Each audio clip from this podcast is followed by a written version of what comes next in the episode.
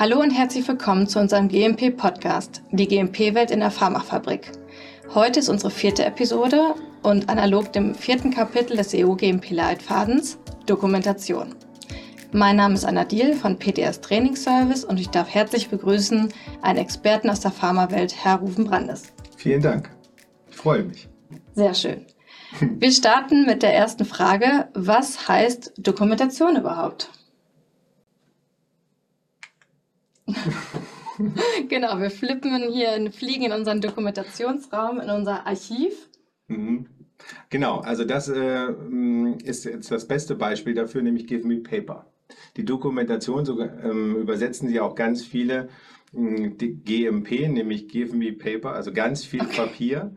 Und äh, das erzeugen wir auch. Aber es ist aber auch wichtig, dass wir ganz viel Papier erzeugen, ähm, um auch zu bestätigen, dass die Herstellung auch wirklich korrekt ist. Also wir haben ja auch ganz viele Dokumente, die auszufüllen sind ähm, innerhalb eines, einer, einer Herstellung eines Arzneimittels, also klassisch innerhalb einer Charge ähm, für dieses Produkt. Das kann ja mehrere Chargen sein, die wir am Stück produzieren, aber zu jeder Charge, da sind wir auch gleich schon mal zu meinem Unterkapitel, das ist nämlich eine Chargendokumentation. Also es gibt die Vorgabe, wie eine Chargendokumentation auszusehen hat und äh, dementsprechend, was alles dabei liegen muss. Zum Beispiel so ein, Wa äh, so ein Wagenausdruck, ähm, ein Ausdruck von einem Sterilisator, also ein Ausdruck von einer Prozessanlage zur Herstellung, Stichwort Ausrüstung, was wir in dem letzten Podcast gehabt haben. Also all das wird in diesem Kapitel Dokumentation geregelt und ähm, dementsprechend passt dieses Bild sehr schön, ganz viele Ordner erzeugen.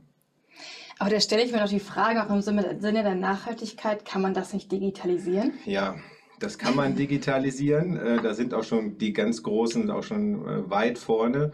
Aber viele kleine und mittelständische Unternehmen ist auch eine Frage des Geldes, so ein, so ein, so ein Dokumentenmanagementsystem einzuführen. Stichwort digitale Unterschrift wird die Freigaben, also der Herstellungsleiter, der Qualitätskontrollleiter äh, oder der Leiter der Qualitätskontrolle, wie es jetzt heißt, die müssen ja, oder die QP, die zum Schluss unterschreiben muss.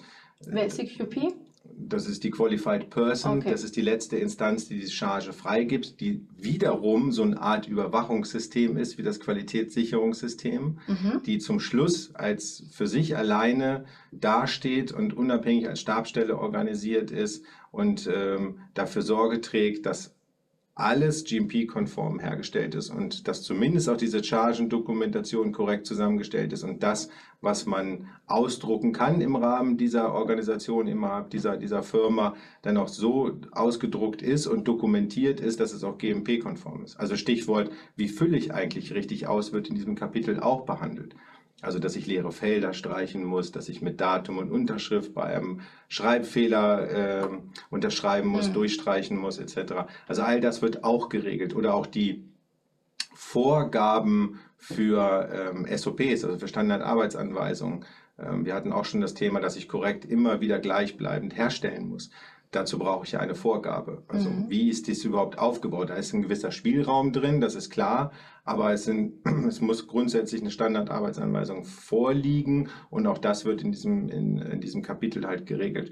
Und zu Ihrer Frage zurückzukommen, ja, man kann es digitalisieren, es ist ein riesengroßer Aufwand und es ist auch eine Frage der, der Kosten. Deswegen sind ganz viele Firmen immer noch bei ihrer papierdokumentierten äh, Chargenbegleitung. Das heißt, da wird sich vermutlich auch noch viel ja. tun in der Zukunft. Klar, weil wir, da sind wir auch in der Digitalisierung, in der Automatisierung, was viel einfacher äh, erzeugt werden kann. Und ähm, wenn man diese Hürde der, der, der elektronischen Signatur, der elektronischen Freigabe überwunden hat, dann ist es natürlich, oder einmal implementiert hat, ist es auch viel einfacher. Auch für die Schulung des Personals. Wir hatten das mit, der, mit, mit dem Personal schon, dass die geschult werden müssen, die SOPs zum Beispiel. Das kann man ja auch digitalisieren. Also dieses, diese klassische, du liest jetzt deine SOP, mhm. ist dann ja natürlich auch weg, wenn man dieses Blended Learning auch zum Beispiel einführt. Das kann man auch mit so einem System gleich mitmachen und damit auch gleich die SOPs verwalten. Aber damit geht natürlich einher, dass man so eine Datenintegrität, jetzt das Stichwort, wieder stärker in den Fokus rückt. Auch das wird äh, ähm, in diesem Kapitel so ein bisschen äh, behandelt. Das ist noch nicht, das kommt so langsam. Es gibt auch diverse Regulatorien oder Regulativen dafür ähm, von der EU-Seite, von, äh, von den Einzelbehörden, deutsches, also nationales Recht etc. Aber da liegt natürlich dann der, der Fokus drauf. Also gerade auf diese Datenintegrität, dass ich Blätter zum Beispiel in der, in der, Papierdokumentation nicht austauschen kann. Also sind die paraffiert etc. Also auch das ist zwar das kleinste Problem innerhalb einer Datenintegrität, sondern wir haben natürlich dann, wenn wir digitalisieren, viele elektronische Daten, die zu archivieren sind. Das ist ja auch ein Stück weit, ja. äh, ein, Stich, äh, ein Stück weit Dokumentation.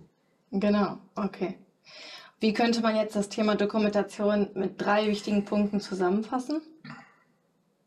Was ja. sind die drei wichtigsten Aspekte? In der Dokumentation. Also eine, eine richtige Dokumentation mal wieder äh, öfter mal wieder zu schulen. Also wie dokumentiere ich richtig? Was mache ich, wenn ich Schreibfehler habe? Was mache ich, wenn ich falsch eingetragen habe? Etc. Das ist sicherlich ein wichtiger Punkt. Dann meine Datenintegrität. Papier sowohl als auch digital ist der nächste wichtige Aspekt. Und ähm, wie gehe ich mit meiner ganzen Papierdokumentation um? Also das wird ja auch immer mehr, ja. Also Stichwort Händeln von diesem ganzen, äh, von dem ganzen Papier, was ich da erzeuge. Die Chargendokumentation ist ja nur ein Teil. Das wird ja drumherum, gerade auch in Ausrüstung, Maschinen und, und, und Räume und dieses G und, und Maintenance und Kalibrierung, diese Themen, die wir ja auch schon im letzten Podcast hatten, die erzeugen ja auch Daten und, und Ausdrucke. Also Stichwort, wie händlich das Ganze ist, sicherlich auch ein Ganz, ganz wichtiger Aspekt. Okay. Haben Sie noch eine persönliche Verbindung zu dem Thema? Ja, dass, das keiner, dass da keiner Lust drauf hat. Okay. Also hat das Ausfüllen von solchen äh, ja. Dokumenten, das korrekte Ausfüllen, ja. das korrekte Streichen. GMP-konform, GMP, dieses Buzzword. Ja, genau, ist wirklich ein Buzzword. Und äh, dadurch, dass wir immer noch so viel Papier erzeugen, ist das die Verbindung mit Give Me Paper und die Leute haben oder das Personal hat oftmals keine Lust ähm, und muss sich zwingen und macht dadurch halt wieder Fehler. Also das verbindet man damit. Ich bin auch gespannt, wie man das wegkriegt, außer dass ja. man das automatisiert. Ja. Äh, heutzutage sollten wir das wirklich versuchen zu automatisieren, damit weil dann über, entstehen ja auch Übertragungsfehler, wenn man sich nicht konzentriert. Man muss das über ein Vier-Augen-Prinzip mhm, regeln. Klar, das wird ja. da drin beschrieben. Das ist einfach nicht mehr State of the Art. Ne? Okay. Super, herzlichen Dank für das Gespräch und vielen Dank auch fürs Zuhören, Zuschauen bei unserem GMP Podcast. Und wir kommen zur nächsten Episode, denn fünf, das fünfte Kapitel des EU-GMP-Leitfadens, die Produktion. Seien Sie gespannt und wir freuen uns, wenn Sie wieder einschalten. Tschüss. Ciao.